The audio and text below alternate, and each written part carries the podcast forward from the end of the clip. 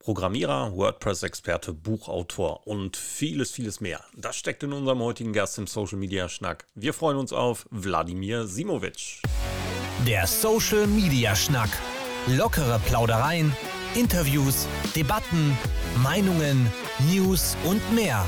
Rund um die Themen Social Media und digitale Kommunikation. Eure Gastgeber Thorsten Ising und Frank Michner. Gespannt? Alle Infos und Episoden unter www.social-media-schnack.de. Frank, wir beide kennen das, ja, also genau wie unser heutiger Gast. Wir müssen ständig dranbleiben, kommunizieren und irgendwas dafür tun, sichtbar zu werden, um da draußen neue Menschen, neue Unternehmen, neue Kunden und Kundinnen anzusprechen. Also eine Dauerkommunikation. Und wie schwer das heute ist, darüber wollen wir uns eigentlich unterhalten. Was ist für dich denn derzeit da die größte Herausforderung? Also mal davon abgesehen, dass so Dinge wie dieser Podcast mir wunderbar leicht fallen und Spaß machen, wirklich, dann ist es im Augenblick die Situation zu sagen, regelmäßig zu posten, immer wieder auf Ballhöhe zu sein und zu sagen, komm, mach dich auf, erzähl das eben noch, teil das noch mit und das wirklich auch in einer vernünftigen Qualität zu tun, ist nicht einfach und gleichzeitig noch das Tagesgeschäft zu machen und zu gucken, was noch so passiert in der Welt. Wir haben halt sehr viele Aufgaben, äh, aber es ist wirklich das Regelmäßige, was einen eigentlich oder was mich treibt. Dann schauen wir mal, wie es unserem Gast heute so ergeht und was für ihn das Ganze ist. Wir haben heute dabei jemanden, den ich aus der Ferne schon lange beobachte und immer irgendwelche Schnittpunkte hatte. Zwischendurch haben wir uns auch irgendwo schon mal gesehen, glaube ich. Wir sind uns über den Weg gelaufen, ausgetauscht haben wir uns auf jeden Fall in letzter Zeit häufiger. Wir reden von Wladimir Simovic Baujahr 73 CSS und WordPress-Experte kennt man da draußen durchaus, wenn man in der Branche unterwegs ist. Unter anderem auch unter dem Domainnamen und auch Unternehmensnamen perun.net. Also komplett ist es Perun Webwork GmbH, wenn ich richtig im Kopf habe. Autor diverser Sach- und Fachbücher zu CSS und WordPress, Redner, Vortragsredner, Vortragender, freier Redakteur, selbstständig. Was soll ich noch sagen, Wladimir? Äh, ja, das war ja eigentlich im Großen und Ganzen schon äh, alles aufgezählt. Ja, vielen Dank für die Einladung. Ähm, ja, ich kann den Frank eigentlich nur beipflichten, was er vorhin gesagt hat. Ähm, es ist halt nicht ganz einfach, erstens sein Tagesgeschäft äh, hinzubekommen, quasi Lebensunterhalt zu erwirtschaften, dann dabei äh, Neues zu lernen, quasi proaktiv zu sein, ähm, am Laufenden zu bleiben, was gerade aktiv ist. Und natürlich äh, ist man dann auch als ähm, ja, Kleinunternehmer oder als Freelancer, Selbstständiger, wie immer man das äh, nennen möchte, ähm, auch noch natürlich auf vielen Hochzeiten tätig, also auf vielen Baustellen, äh, um eben natürlich, äh, wie soll ich sagen, ähm, ja, am Ball zu bleiben und für die äh, Kunden natürlich auch bemerkbar zu sein. Ne? Das ist halt in den letzten Jahren doch etwas anspruchsvoller geworden, als es, sage ich mal, so in den Jahren 2005 bis 2012 war. Super Zusammenfassung. Das vertiefen wir jetzt noch mal in den einzelnen Punkten. Also tatsächlich WordPress und Co. Seit wann bist du selbstständig? Äh, selbstständig bin ich ja nebenberuflich ähm, seit Mitte 2003 und hauptberuflich seit Mai 2004. Das bedeutet unfassbar lange Zeit, wenn man ja, das in der heutigen also Zeit betrachtet. ich bin auch immer wieder erschrocken. Äh, es ist schon mittlerweile eigentlich fast volljährig, die Selbstständigkeit, je nachdem, ob man die nebenberufliche oder die hauptberufliche ähm, nimmt. Ja, und zur Selbstständigkeit bin ich ein bisschen gekommen, wie sagt man das so schön, wie die Jungfrau zum Kinde. Ähm, ich war ja damals ähm, äh, tätig im Institut für Genetik, äh, Uni äh, Köln. Und das war ja halt so, dass ähm, noch jede Menge Millionen Euros an äh, Materialgelder da waren, aber keine Personalgelder da. Und äh, da ist halt meine Stelle ausgelaufen. Und dann habe ich gedacht, jetzt oder nie. Ne? Das ist halt irgendwie so auch so ein Schnittpunkt mit Anfang 30, wo man denkt, was bringt das Leben noch weiter? Und dann habe ich halt einfach, ähm, das habe ich mich nicht so ganz getraut, weil das war ja mein Hobby, Webentwicklung und da habe ich mich in dem Bereich selbstständig gemacht. Und da sind ja viele Punkte zusammengekommen damals. Ich habe äh, WordPress kennengelernt, Dezember 2003, war direkt, ja, wie soll ich sagen, fasziniert von dieser Software. äh, weil wer sich damals so in den Jahren 2002, 2003 rumgetrieben hat und auf der Suche nach einem Redaktionssystem, einem Blogging-System war, weiß, wie schwierig das war. Das waren sehr viele äh, kryptische Perl-Skripte, wo man schon am Verzweifeln war, diese überhaupt zum Laufen zu bringen. Und ähm, die, sage ich mal, die Anzahl an PHP-Redaktionssystemen war sehr äh, übersichtlich. Und das waren so auch ähm, ja, wie soll ich sagen, so Systeme, wie nannten sich PHP Nuke und sowas, die sahen immer alle gleich aus. Da hat man installiert, da waren so drei oder vier, gab es unterschiedliche, aber wenn man die installiert hat, sahen die alle gleich aus. Äh, viele Gaming-Seiten wurden damals äh, damit betrieben, aber WordPress war ja anders, leicht anzupassen, leicht zu verstehen. Und dann habe ich gedacht, okay, jetzt hast du ein Tool, du hast ja einiges in Erfahrung gesammelt in Webentwicklung, jetzt machst dich halt selbstständig und äh, ja, das läuft bis jetzt eigentlich soweit gut. Tja, PHP New kenne ich auch noch. Also ja. damit habe ich mal, glaube ich, das erste Intranet bei einer meiner Agenturen damals aufgesetzt, für die ich tätig war. Ja, Wahnsinn. Ja, da hat sich einiges getan bis heute und WordPress hat sich entwickelt zu einem der stärksten Content-Management-Systeme und damit liegst du als Programmierer und als Projektleiter in diesem Bereich natürlich nicht unbedingt in dem, in dem ähm, Segment, was schwächer wird, sondern eher stärker, ja, auch im Konkurrenz- und im Wettbewerbsverhalten, ja. oder? Ja, momentan ist es so, dass äh, WordPress, äh, was ist jetzt, sage ich mal, nicht nur die reine Blogging-Software, sondern auch äh, im Content-Management-System-Segment ist das Nummer eins und das wirklich mit weitem Abstand. Also diese ganzen starken Konkurrenten, die in den ersten Jahren noch äh, mithalten konnten, halbwegs wie Drupal oder Joomla, die sind weit abgeschlagen. Die haben niedrige einstellige Prozentzahlen äh, in, äh, in den Marktbereich, also in der Marktverbreitung. Und WordPress dominiert den CMS-Markt mittlerweile mit knapp zwei Drittel. Und es ist kein, kein direkter Konkurrent äh, mittlerweile in, in Sicht. Es ist ja sogar so, dass äh, irgendwie sogar WooCommerce, das ist ja nur ein Plugin, mittlerweile schon an die 10% äh, des Marktes dann beherrscht. Und das ist ja schon erstaunlich.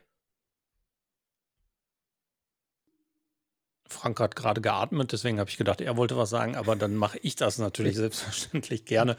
Ähm, wenn du aus der damaligen Zeit deiner Selbstständigkeit nach heute rüberrechnest, ja, da hat sich ja einiges getan im Bereich der Kundenakquise. Ja, früher war das, war das anstrengender oder musstest du aktiver drauf zugehen oder war früher eher so dieser Teil Goldgräberstimmung und alle wollen ins Internet und alle wollen CMS und WordPress habe ich schon mal gehört und kannst du nicht machen, wurde das automatisch mehr? Ja, ähm, hat sich diese Goldgräberstimmung tatsächlich bis heute ein bisschen getragen oder ist es heute für dich schwieriger an Kunden zu kommen? Also, zumindest ich aus, äh, kann nur aus meinem persönlichen Winkel dann äh, reden. Ähm, das war damals deutlich einfacher. Also, meinen ersten Kunden ähm, habe ich ja generiert. Das war eine Friseurmeisterin. Ähm, ich, einfach Kaltakquise. Bin ich einfach hingegangen und sie dann nett gefragt, ähm, haben Sie schon eine Webseite?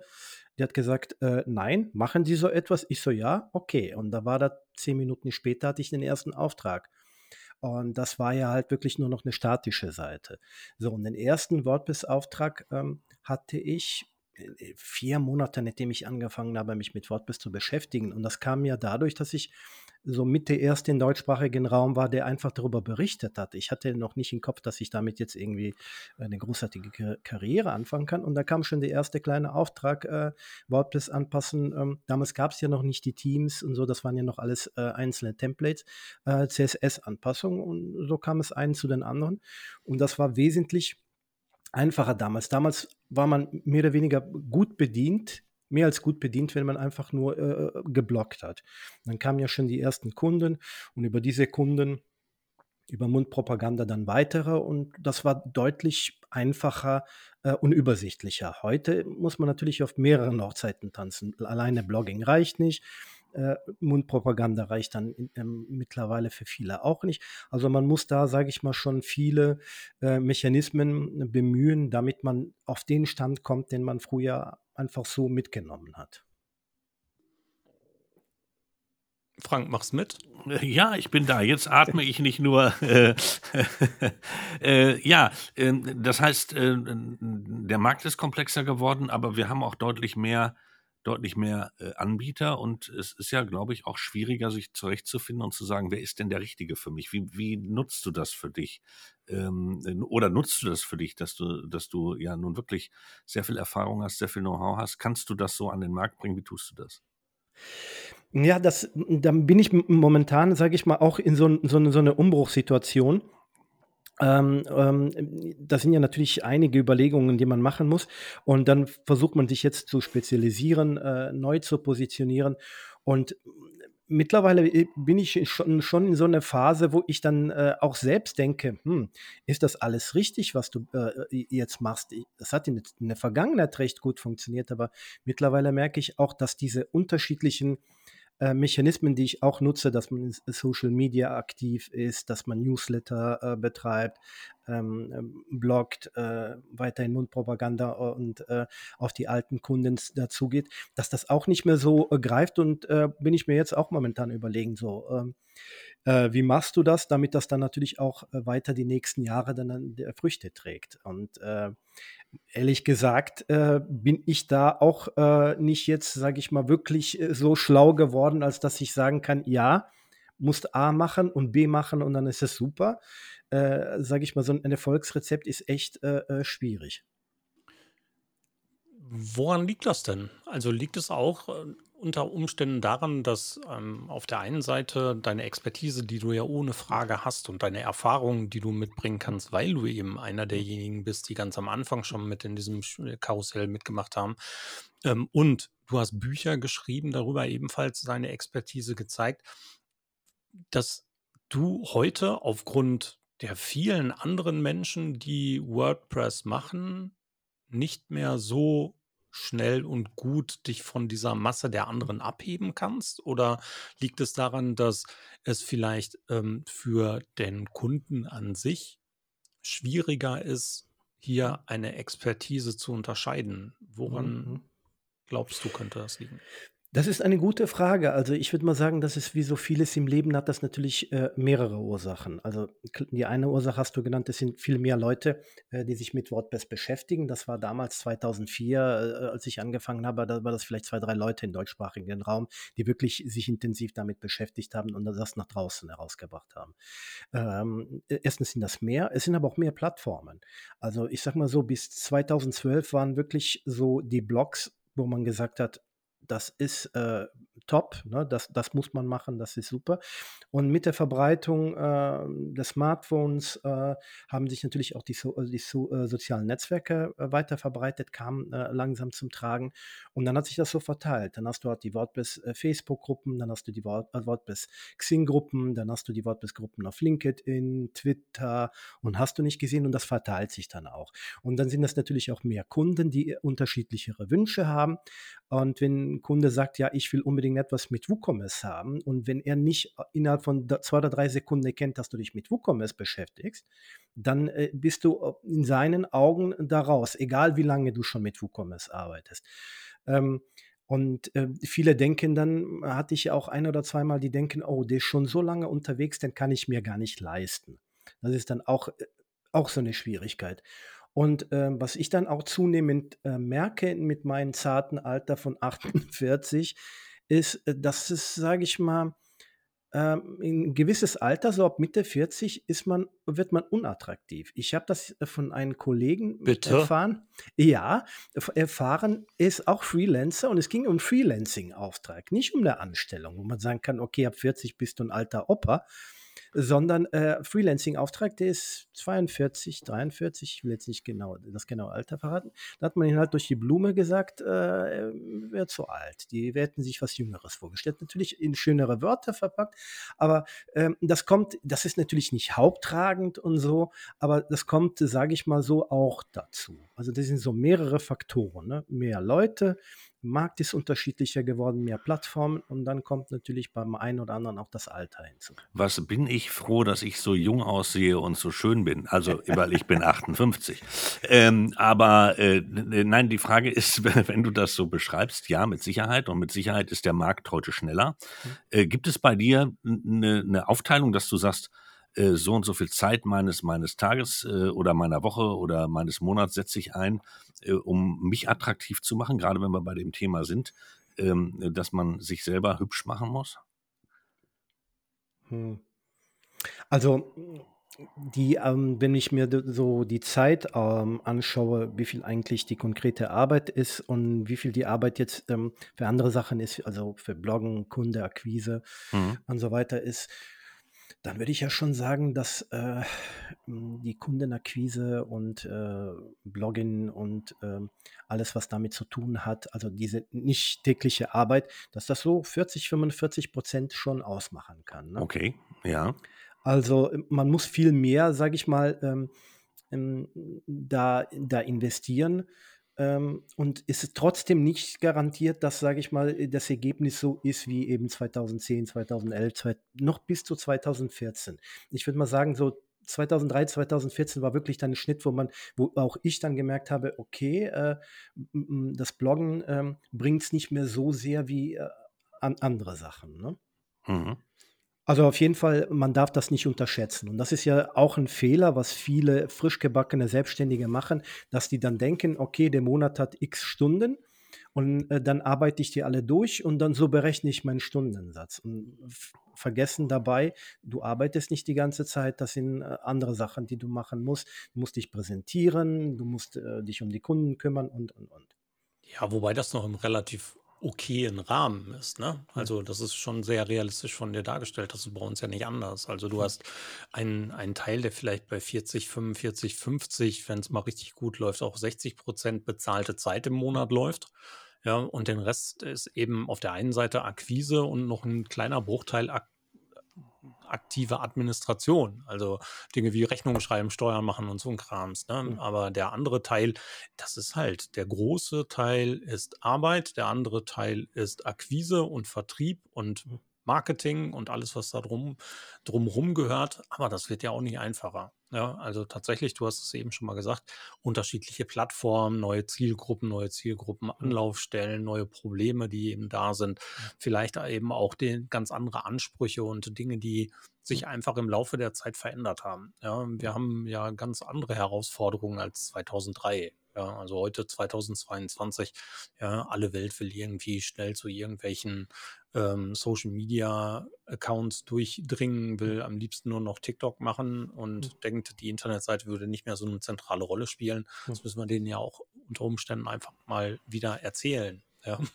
Und das wird schwieriger, weil wir eben überall hm. aktiv sein müssen. Dazu gehört heute sowas, was ja. wir hier machen. Dazu gehören Live-Talks, dazu gehören Interviews, dazu gehören Fachbeiträge, Bücher, Newsletter, eigene Internetseite, Blog, whatever. Ne? Und das müssen wir irgendwie alles bespielen. Aber das geht ja gar nicht mehr. Wir müssen ja, und ich glaube, die effektiven Kanäle raussuchen. Ja. Und und ich glaube, es kommt eins dazu, und das, das hat Vladimir eben auch schon gesagt, es ist einfach so, dass, dass es äh, sehr viele Anbieter gibt und dass es auch auf der anderen Seite des Kunden sehr schwer ist zu differenzieren und zu unterscheiden, um überhaupt äh, festzustellen, wer ist jemand, den ich für diese Aufgabe gebrauchen kann und wer ist jemand, der das Know-how mitbringt. Und dann kommt irgendwann auch wieder die leidige Frage des Preises und dann kommt wieder die Frage, ist es billig oder ist es den Preis wert? Äh, und äh, wäre es nicht sinnvoller, darüber nachzudenken, kriege ich meine Ziele umgesetzt und kriege ich das, was ich brauche? Und ähm, das macht es auch schwieriger. Was bedeutet das denn ganz konkret für dich heute? Also, wenn du unterwegs bist und du differenzierst deine Zeit runter auf 50 Prozent, 45 Prozent Akquise und Trommeln da draußen, was machst du ganz konkret, um sichtbar zu bleiben, zu sein oder für ein neues Thema sichtbar zu werden? Mhm. Und wie stellst du deine Expertise heute nach draußen dar?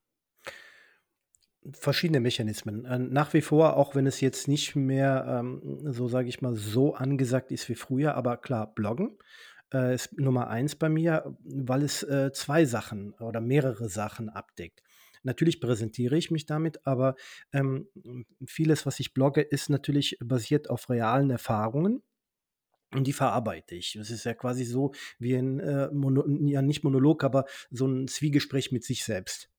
ähm, also ich lerne viel durch Bloggen, weil ich ja dann meine äh, Gedanken strukturiere äh, und darüber nachdenke, wo ich vielleicht auch was falsch und was habe ich auch richtig gemacht. Mhm. Und natürlich halt eben, dass ich damit auch Werbung äh, für unsere Dienstleistungen mache. Dann ist ja noch zusätzlich ähm, unregelmäßig, aber äh, ich verschicke ein äh, WordPress-Newsletter.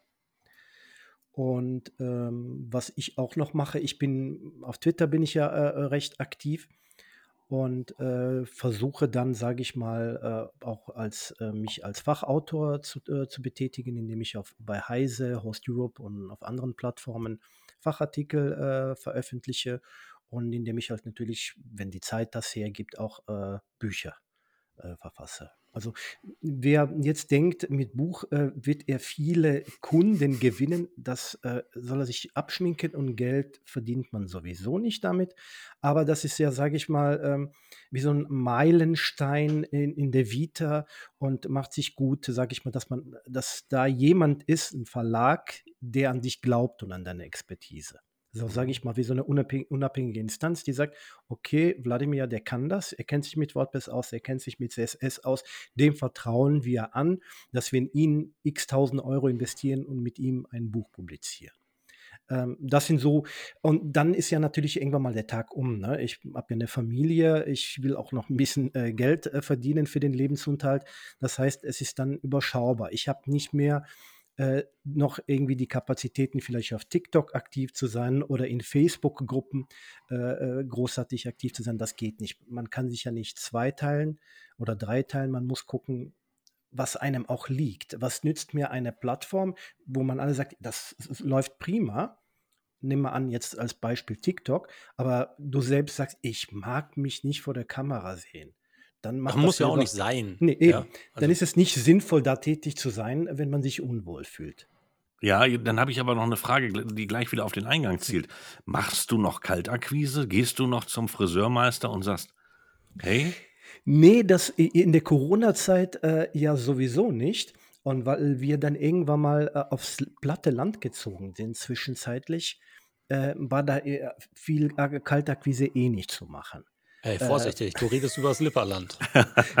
ja, und zwar deswegen äh, nicht nur, weil es dünn besiedelt ist, sondern ähm, weil man dann als jemand, der nicht dort aufgewachsen ist, äh, nicht wirklich die Leute kennt. Wäre ich jetzt dort aufgewachsen, ich kenne da Leute, die können, äh, sind sehr gute Vertriebler, vor allem bei der Volksbank. Da sind einige Leute, äh, die kennen Gott und die Welt. die können das gut, aber wenn du dort nicht aufgewachsen bist, ist schwierig. Das unterschreibe ich. So aber gegen Kaltakquise jemanden zu fragen, wenn jemand sagt, das und das, das Problem habe ich, ich habe da ja kein Problem zu sagen, pass mal auf, ich könnte dir da helfen. Aber es ergibt sich, sage ich mal jetzt, äh, nicht mehr so wie früher. Das ist so, ja. Also, welche aktiven Akquisewege schaltest du ein? Gibt es irgendwelches Aktives, was du tust, anstatt Kaltakquise? Ist es, hast du ein besonderes Kundenprogramm, wo du immer wieder zum Beispiel auf Änderungen, Sicherheitslücken und Co. Hm. hinweist, auf Wartungssequenzen? Hm. Oder ist es ähm, da eher so der Teil, dass du projektbezogen arbeitest? Also, das sind wirklich äh, äh, Bloggen und Newsletter. Das sind so die, die zwei Hauptkanäle, äh, die äh, mir von fr früher übrig geblieben sind, die äh, auch ähm, soweit noch vergleichsweise gut funktionieren, die ich regelmäßig bediene und dann ab und zu mal Werbung auf Facebook schalten. Wenn, sage ich mal, wieder eine neue Version von unserem WordPress-Handbuch rauskommt, ähm, äh, die wir dann quasi den Leuten als Schulungsunterlagen verkaufen. Äh, sowas ähm, machen wir noch und äh, ja, das ist im, Grund, im Grunde genommen, das war es dann, ne? was wir dann machen. Also was ich zum Beispiel ausprobiert habe, waren diverse Freelancer-Börsen. Ähm, das funktioniert aber nicht wirklich so toll. Ne? Ja, da baust du dann für 50 Dollar auf Fiverr eine Internetseite. Ja, so ungefähr. Es gibt, es gibt ja auch, sage ich mal, äh, auf LinkedIn wird viel damit geworben. Also was ich ja mit, mittlerweile festgestellt habe, auf LinkedIn zählt unter Stellenanzeigen unter anderem ein Link, der dich weiterleitet zum Anmeldeformular für eine Freelancer-Börse. Mhm. So. Hm. Gewusst wie. Mhm. so kann man es natürlich auch machen.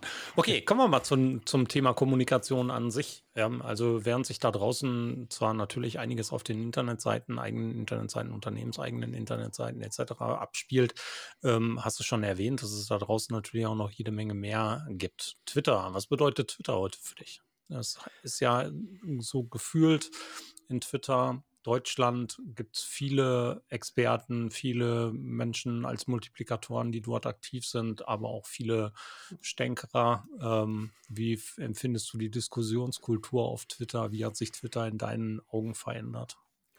Ähm, auf Twitter bin ich seit 2007, mittlerweile, glaube ich, Juni 2007. Und Anfang, so die ersten drei, vier Jahre, war das wirklich, ähm, ja, ich bezeichne das als Auenland für Nerds war es damals. Das waren wirklich nur ITler und irgendwie verwandte Leute und die, das Höchste, was es an Streitigkeiten gab, war Mac versus Windows und solche Sachen oder welche Linux, äh, äh, äh sage ich mal, äh, Version man nutzen sollte und so. Also das war es aber. Heute ist es mittlerweile wirklich, ähm, macht es nicht mehr so Spaß, weil äh, die Diskussion so aufgeladen ist, weil da viele Journalisten da sind, Politiker und gibt es viele politische Themen.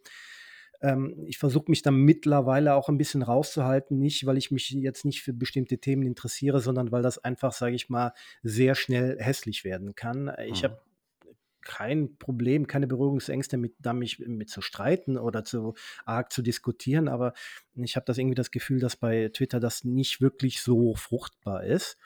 Äh, und was ich merke, ich bin auch natürlich auch fachlich aktiv und äh, versuche da auch das in meine Strategie zu integrieren. Aber was ich merke, ist einfach, dass die Englischsprachigen das dann viel besser hinbekommen. Also ich sehe zum Beispiel von Webentwicklern aus Amerika, die zum Beispiel Threads dann starten. Und dann hat das 1500, 2000 Likes. Und wenn ich dann einfach äh, irgendetwas über WordPress oder CSS teile, bin ich froh, wenn ich 8, 9 äh, Likes bekomme. Und das ist dann, merke ich halt einfach, wie weit, wie aktiver die, die englischsprachige Community ist. Und in Deutschland, obwohl man der deutschsprachige Raum 100 Millionen Sprecher hat, kommt das nicht so rüber wie, sage ich mal, aus dem englischsprachigen Raum. Und das ist halt mehr, da merke ich, da kommt man schnell an, an, an seine Grenzen im deutschsprachigen Raum. Nutzt du andere Netzwerke ebenfalls? Also du hast LinkedIn schon angesprochen. Ist hier dein Verhalten ähnlich, dass du sagst, ab und zu schreibe ich mal was und hier teile ich meine, meine Blogbeiträge inklusive meiner Expertise oder beteiligst du dich da aktiv in Communities? Ähm, aktiv äh, beteilige mich nicht mehr in Communities. Das habe ich eine Zeit lang auf Xing gemacht. Ähm, das hat, war einfach dann irgendwann mal zu viel Arbeit. Auf LinkedIn äh, hatte ich eine Zeit, habe ich mehrere Monate lang versucht, auch äh, richtige Artikel dort zu publizieren. Aber ähm, das ist dann schnell frustrierend, wenn du dann nur drei, vier Likes bekommst und hast dann, dann 5000 Zeichen produziert. Das ist, wo, wo ich mir gedacht habe, das, das lohnt sich nicht wirklich. Und das, ich konzentriere mich darauf jetzt, dass ich wirklich nur meine Sachen dann teile. Und wenn ich eine interessante Diskussion sehe, dass ich mich dort beteilige. Aber äh, ich merke, dass mittlerweile das ähm, seit ein, zwei Jahren auch auf LinkedIn ähm, diese Streitkultur in Anführungsstrichen, die ich auch auf Twitter lebe oder Facebook schon viel früher da war, auch langsam auf LinkedIn überschwappt. Und das ist, finde ich, besonders komisch. Ich meine, vielfach ist man auf äh, Twitter mit irgendwelchen Nicknamen, was nicht nachverfolgbar ist, aber auf LinkedIn sind alle mit Klarnamen und da wird teilweise echt beleidigt und teilweise sehr extreme politische Positionen eingenommen wo ich denke, wo ich denke, das ist eigentlich eine Business-Plattform. Ähm, hier gucken auch viele Kunden. Ich weiß nicht, ob das die richtige Plattform ist. Und das ist halt also Dummheit macht vor Business nicht halt.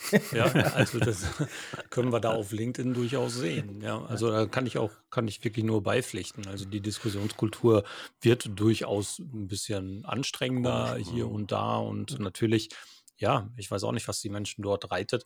Ich persönlich fahre auch sehr klare Kante. Ja, also ich bin, bin jemand, der auch durchaus für seine Streitkultur bekannt ist und ähm, gehe auch nicht, nicht unbedingt ähm, Kompromisse ein. Wenige zumindest. Und es werden auch keine Verletzten übrig gelassen. Also tatsächlich ist es so, dass ich mich da auch ganz gern mal streite, aber äh, auch im Business-Kontext einfach meine klare Kante fahre. Das kann ich auch nachvollziehen, das finde ich auch in Ordnung. Aber genau diese Sachen, die du da gerade angesprochen hast, fragwürdigen politischen Diskussionen, die da manchmal nach draußen getragen werden. Oder letztens habe ich eine so eine komische Diskussion erlebt, wo jemand ähm, sehr vehement darauf beharrte, dass ähm, nur ein Geschlecht in die Bundeswehr dürfe und sowas, ähm, was, was sehr anstrengend war, mhm. auch im Lesen. Ja, da frage ich mich auch, was die Leute da überhaupt hintreibt, das auf so einer Plattform breitzutreten. Also wo sie ganz genau wissen, dass hier ein deutlich höherer Business-Kontext stattfindet, wobei es letzten Endes egal ist. Ja, also letzten Endes ist es wirklich egal, weil ähm, wenn die Leute so eine Meinung vertreten, dann machen sie es in, am Stammtisch, an der Theke, im Restaurant, in einer Zeitung oder bei LinkedIn. Ist ja, ja. egal. Ja. Ja, also wie gesagt, aber auf jeden Fall, was ich merke, ist halt einfach, dass die organische Reichweite bei LinkedIn und Facebook äh, unterirdisch ist. Mhm. Und das ist dann, ähm, dann sage ich einfach, nee, ich mache da nicht mit. Also äh, zu Ausnahmefällen, eben wenn eine neue Version von Handbuch ist oder wenn ich einen Artikel besonders wichtig finde, mache ich da Werbung. Aber das ist dann wirklich, ähm, keine Ahnung, einmal im Monat, mehr auch nicht weil ich ja nicht sehe, dass ich dieses Konzept dann allzu weit wirklich unterstütze. Und bei Facebook, ich habe nichts gegen soziale Netzwerke, aber gegen, bei Facebook fühle ich mich auch wirklich mittlerweile sehr unwohl, äh, weil ich die Erfahrung gemacht hatte, dass ähm, irgendjemand, ein, äh, zweimal war das, dass ähm, irgendjemand etwas äh, geschrieben hat, was eindeutig falsch ist. Und dann habe ich äh, mit Links von Wikipedia, äh, Geo und noch zwei weiteren Wissenschaftszeitungen einfach gesagt, nee, das stimmt nicht, hier hast du Links. Und dann hat Facebook meinen Kommentar gesperrt, weil es gegen Community-Richtlinien verstößt. Und dass ich dann, wo ich sage, okay, wenn man Fakten bringt, wenn das gegen Community-Richtlinien verstößt, dann will ich auf dieser Plattform nicht wirklich mitmachen. Und ich, äh, wirklich, also ich muss mich echt äh, zurückhalten, dass ich nicht meinen Facebook-Account lösche, weil das einfach keinen Spaß macht. Ne? Und da, weil ich ja so zwei oder drei private Kontakt habe, dann denke ich, ach komm, die verlierst du sonst aus den Augen, mache ich das nicht. Aber sonst hätte ich, äh, also ich fühle mich da einfach unwohl. Hm. Ja, kann ich nachvollziehen. Also da gibt es durchaus ja immer wieder solche Berichte und ich persönlich, ja, auch schon erlebt. Bin auch schon gewarnt worden wegen Verletzung der Community-Richtlinien, weil ich irgendwo geschrieben habe, dass Trump doch vielleicht mal seine eigenen Mittel gegen Corona, die er vorgeschlagen hat, bei sich anwenden könnte. Das hat man dann auch ähm, ja. zur, als Aufruf zur Selbstverletzung anerkannt oder sowas. Ich weiß es nicht. Ja. Ähm, Aber äh, nutzt, du noch, nutzt du noch andere Möglichkeiten? Äh, gehst du raus, hältst du Vorträge, beziehungsweise in der heutigen Zeit nutzt du die Möglichkeit, digital was zu machen im Vortragsbereich oder so? Oder wie positionierst du dich da als Experte oder auch äh, als jemand, der, der ja nun wirklich ein unglaubliches Fund an, an Know-how mitbringt? Ähm, ja, also äh, was auch jetzt mittlerweile ich wieder äh, vornehmen wollte, ist einfach ähm, Schulungen. Da habe ich jetzt in der Zusammenarbeit mit, mit Heise, wird es einen Workshop von mir geben und dann will ich das, das hatte ich eine Zeit lang, äh, es gab eine ganz schöne deutschsprachige Plattform, die ist akademie.de. Mhm. Und damals hatten wir dann in Jahren bis so 2010, haben wir zwei bis dreimal im Jahr, haben wir dort wirklich äh, äh, Workshops, also Seminare äh, gehalten. Ich weiß nicht, was da intern abgelaufen ist. Die haben dieses Modell irgendwann mal aufgehört. Das hat mir damals auch Spaß gemacht und ähm, ich habe heute noch äh, Kunden, die, die so mit kleineren Mini-Aufträgen kommen, die ich damals kennengelernt hatte, die halt ein Seminar bei uns gebucht haben. Das ist halt, sage ich mal, auch immer eine, eine, recht interessante Geschichte und dann entstehen so lang, äh, längerfristige ähm, äh, äh, berufliche Beziehungen. Und das ist, kann ich auf jeden Fall jedem empfehlen. Man darf auch da so ähnlich wie bei Büchern ähm, nicht zuerst nur die Einnahmen gucken, die sind, ja, die können interessant sein, aber in der Regel nicht für den Aufwand. Äh, weil man unterschätzt wirklich äh, den Aufwand, den man benötigt, um die Unterlagen zu machen. Man denkt immer, okay, ich kann das, ich halte die Zeit. Und jeder, der mal versucht hat, eine Rede freizuhalten, weiß, das äh, klappt nicht. Äh, du sollst dir bitte das alles notieren, entweder wirklich Wort für Wort oder zumindest äh, die äh, Stichwörter, damit du halt äh, nicht in Schlittern kommst. Das reicht ja wahrscheinlich auch nicht. Also du brauchst halt wirklich äh, so wie das das auch flüssig vorlesen kannst und das, das unterschätzt man. Aber da können sich jetzt, sage ich mal, immer wieder äh, interessante Beziehungen entwickeln und das äh, sollte man daraus äh, so sehen. Das heißt auf der anderen Seite nicht nur äh, reden, nicht nur schreiben, mhm. sondern auch tatsächlich Wissen weitergeben. Nicht nur ja. durch die Bücher, nicht nur durch die ähm, E-Books, die es von dir gibt, sondern du bringst den Menschen auch nach wie vor das Thema näher. Wie ist es denn da? Ja, musst du auch hier besonders auf die Werbetrommel, die Werbetrommel rühren, um sichtbar zu werden und mit Menschen in Kontakt kommen, die hier dir wiederum Schulungsteilnehmer rantragen? Das ist ähnlich, vielleicht sogar auch noch, noch ähm, eine ne Nummer härter. Äh, weil was hier hinzukommt, ist natürlich, kann man bei normalen Kundenaufträgen geht es darum, will ich einen Blog, will ich eine Webseite, will ich einen Shop, das ist eine überschaubare Anzahl. Aber bei Workshops habe ich dann teilweise wirklich so Anfragen, die so speziell sind, ähm, dass, dass man dann auch vielfach sagen muss, das mache ich nicht, weil das ist, geht einfach in einen Bereich, mit dem ich nichts zu tun hatte. Und ähm, das wird dann, dann müsste ich einen Preis verlangen, äh, wo dann die Kunden von vornherein sagen, nee, das ist, das ist ein, einfach zu viel des Guten, weil ich müsste mich dann noch einarbeiten und dann die Unterlagen ausarbeiten, das Konzept und so weiter. Ähm, da ist es äh, ähnlich, aber noch ein Ticken schwieriger. Bist du manchmal müde? Was das Thema angeht? Hast du zwischendurch schon mal diesen, diesen Gedanken gehabt, boah, ich glaube, ich mache was anderes? Oh ja, oh ja. Also äh, als ähm, wir äh, das Haus auf dem platten Land hatte, dachte ich, okay, wird's Gärtner. Ist auch was Schönes, wird Selbstversorger, so wie du mit deinen Großeltern äh, gelebt hast und alles ist gut. Äh, dann habe ich jetzt, äh, wo wir, wir haben mit Verspätung mit der Familie haben wir die Serie Lost geguckt. Und dann dachte ich, ach, guck mal, auf einer einsamen Insel abstürzen ist auch schön. Ähm, ähm, aber es ist natürlich alles unrealistisch. Obwohl es so anstrengend ist, liebe ich das alles, ähm, weil mein Unternehmertum, meine Selbstständigkeit ähm, mir einfach ähm, viele Sachen ermöglicht hat. Äh, eben selbstbestimmtes Leben, äh, Vereinbarkeit von Familie, äh, äh Arbeit mit der Familie. Viele machen den Fehler und gucken, wie sie die Familie mit Arbeit vereinbaren. Für mich ist es umgekehrt das Richtigere. Zuerst die Familie und dann guckt man, wie man die Arbeit rundherum organisiert. Das bin ich einfach meinen Kindern schuldig. Hört, hört sich jetzt geschwollen an, aber das hat ja auch mit mein, meinem Ursprung zu tun. Ich bin ja bei meinen Großeltern aufgewachsen, meinen Vater nie kennengelernt. Und ich weiß, äh, wie sehr wichtig eine Vaterfigur ist. Das unterschätzen mhm. viele. Viele denken an die Mutter, die ist wichtig ohne äh, dass wir darüber diskutieren müssen. Aber die Rolle des Vaters wird einfach äh, unterschätzt und die ist sehr wichtig. Und da bin ich ja froh, dass ich für meine Kinder da bin und dass ich auch eine, äh, eine, eine wie soll ich sagen, auch mit meiner Ehefrau eine äh, gleichberechtigte Beziehung äh, führen kann. Das hat mir diese Selbstständigkeit dann auch äh, alles ermöglicht. Ähm, aber es ist anstrengend. Das ist wirklich, äh, teilweise ist das, wo ich denke, ich habe so viel geleistet, so viel Output geliefert. Und dann kommt irgendein Kollege, den ich ein paar Jahre nicht gesehen hatte, und der fragt mich, ach, machst du da, äh, machst du was mit WordPress? Und dann denke ich, was mache ich jetzt die letzten 18 Jahre? Und äh, ja, ne, es ist halt einerseits äh, schön, aber andererseits, wie du schon sagtest, das ist echt anstrengend. Und dann denkt man an so Sachen, ach komm, Wandergeselle, Schreiner, Gärtner, einsame Insel, das wäre doch was Schönes. Ich kenne das.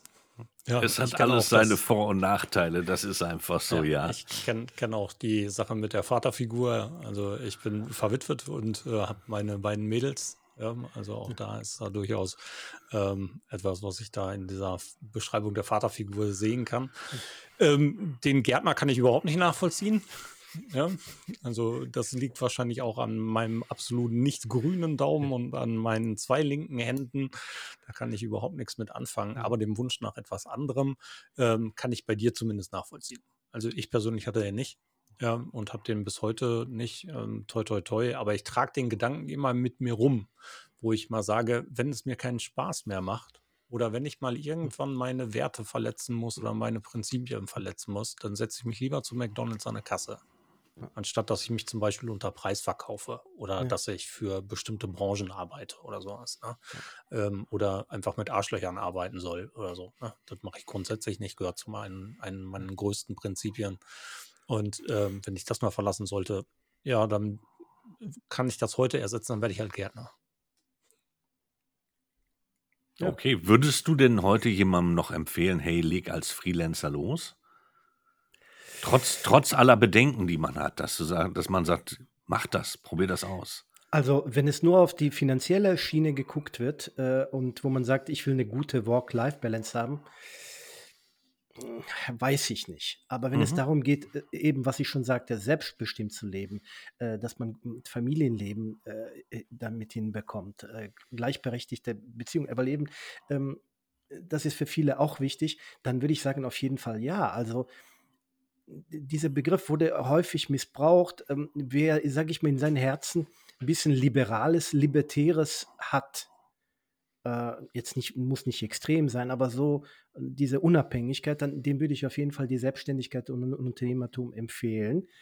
Aber man muss natürlich auch die ganzen Nachteile kennen. Und wenn man das für sich vereinbaren kann, äh, dann würde ich das auf jeden Fall empfehlen.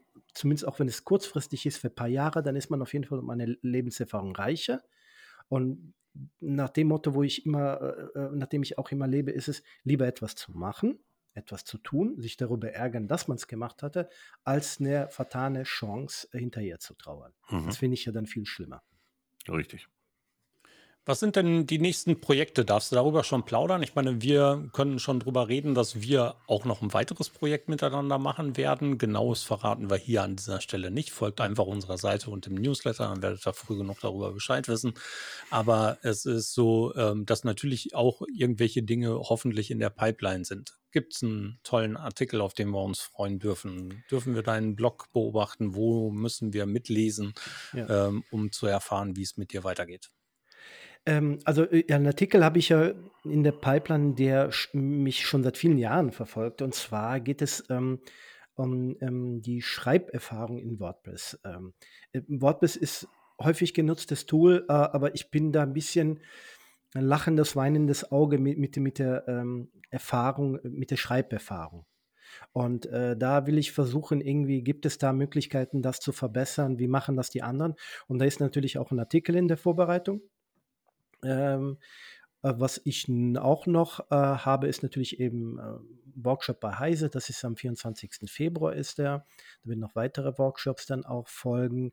Und ähm, was, wo ich jetzt gerade tätig bin, ist ein CSS-Buch und äh, ein WordPress-Buch. Das wird noch dieses Jahr erscheinen. So langweilig ist es dann aber ja nicht in den nächsten Wochen und Monaten bei dir. Äh, nee, ist es nicht. Und was immer äh, noch immer steht, aber leider fehlt die Zeit dazu. Ich bin ja natürlich auch ein Tolkien und Herr der Ringe-Fan und meine Faszination Tolkien-Seite, äh, also eine äh, Tolkien-Seite ist, äh, hat ein WordPress-Team. Das ist auch interessant, dass er 2009 aktiv ist und immer noch äh, wie ein Schweizer Ohr wegläuft. Aber da wollte ich halt ein Redesign mal wagen und neue Inhalte. Aber das ist halt immer so ein Herzensprojekt, weil damit fing ja eigentlich auch meine Webentwicklerkarriere auch an. Also ich habe ja äh, noch in den 90ern Intranet betreut und mit HTML gearbeitet, aber ein richtiges äh, wirklich Webprojekt war ja diese Seite. 2001 habe ich damit angefangen. Ähm, und die habe ich ja immer noch die Seite. Und das ist halt immer, sage ich mal so, wie so eine Art Rückzugsort wo man sagt, ah, man ist wieder in Mittelerde. Und, äh, aber leider fehlt natürlich die Zeit dazu. Und ich hoffe, dass ich die nächsten Monate da Zeit dazu finde, dass ich dann Redesign machen kann und neue Inhalte einfügen kann. Ja, wunderbar. Da sind wir auf einem weiteren Thema mit Schnittpunkten verbunden. Also nicht nur, dass ich großer Fantasy- und Tolkien-Fan bin und Herr der Ringe und Hobbit und alles, was dazugehört, äh, äh, leidenschaftlicher Pen-and-Paper-Rollenspieler, früher sogar LARPer, ähm, viele, viele Jahre lang und ähm, ja, sehr cool, freue mich. Sagst du die Seitenadresse bitte mal? Äh, Faszination-tolkien.de Super. Ja, dann, Wladimir, wir schreiben natürlich sämtliche Infos mit in die Show Notes und alle deine Seiten, die hier betrachtet werden sollen, beziehungsweise auf den Kanälen, wo man dir folgen kann. Ich danke dir herzlich für das Gespräch. Wir sehen uns auf jeden Fall wieder. Wir werden uns auch wieder sprechen und ich überlasse euch beiden wie immer das Schlusswort. Ja, ich schließe mich an. Vielen, vielen Dank. Das war interessant. Äh, pass auf dich auf und wir hören und sehen uns demnächst hier oder an anderer Stelle. Danke, Wladimir.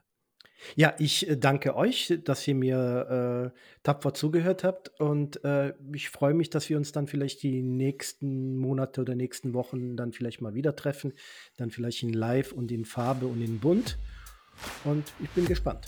Danke. Das Gerne. werden wir. Bye bye da draußen, alles Gute. Tschüss. Tschüss.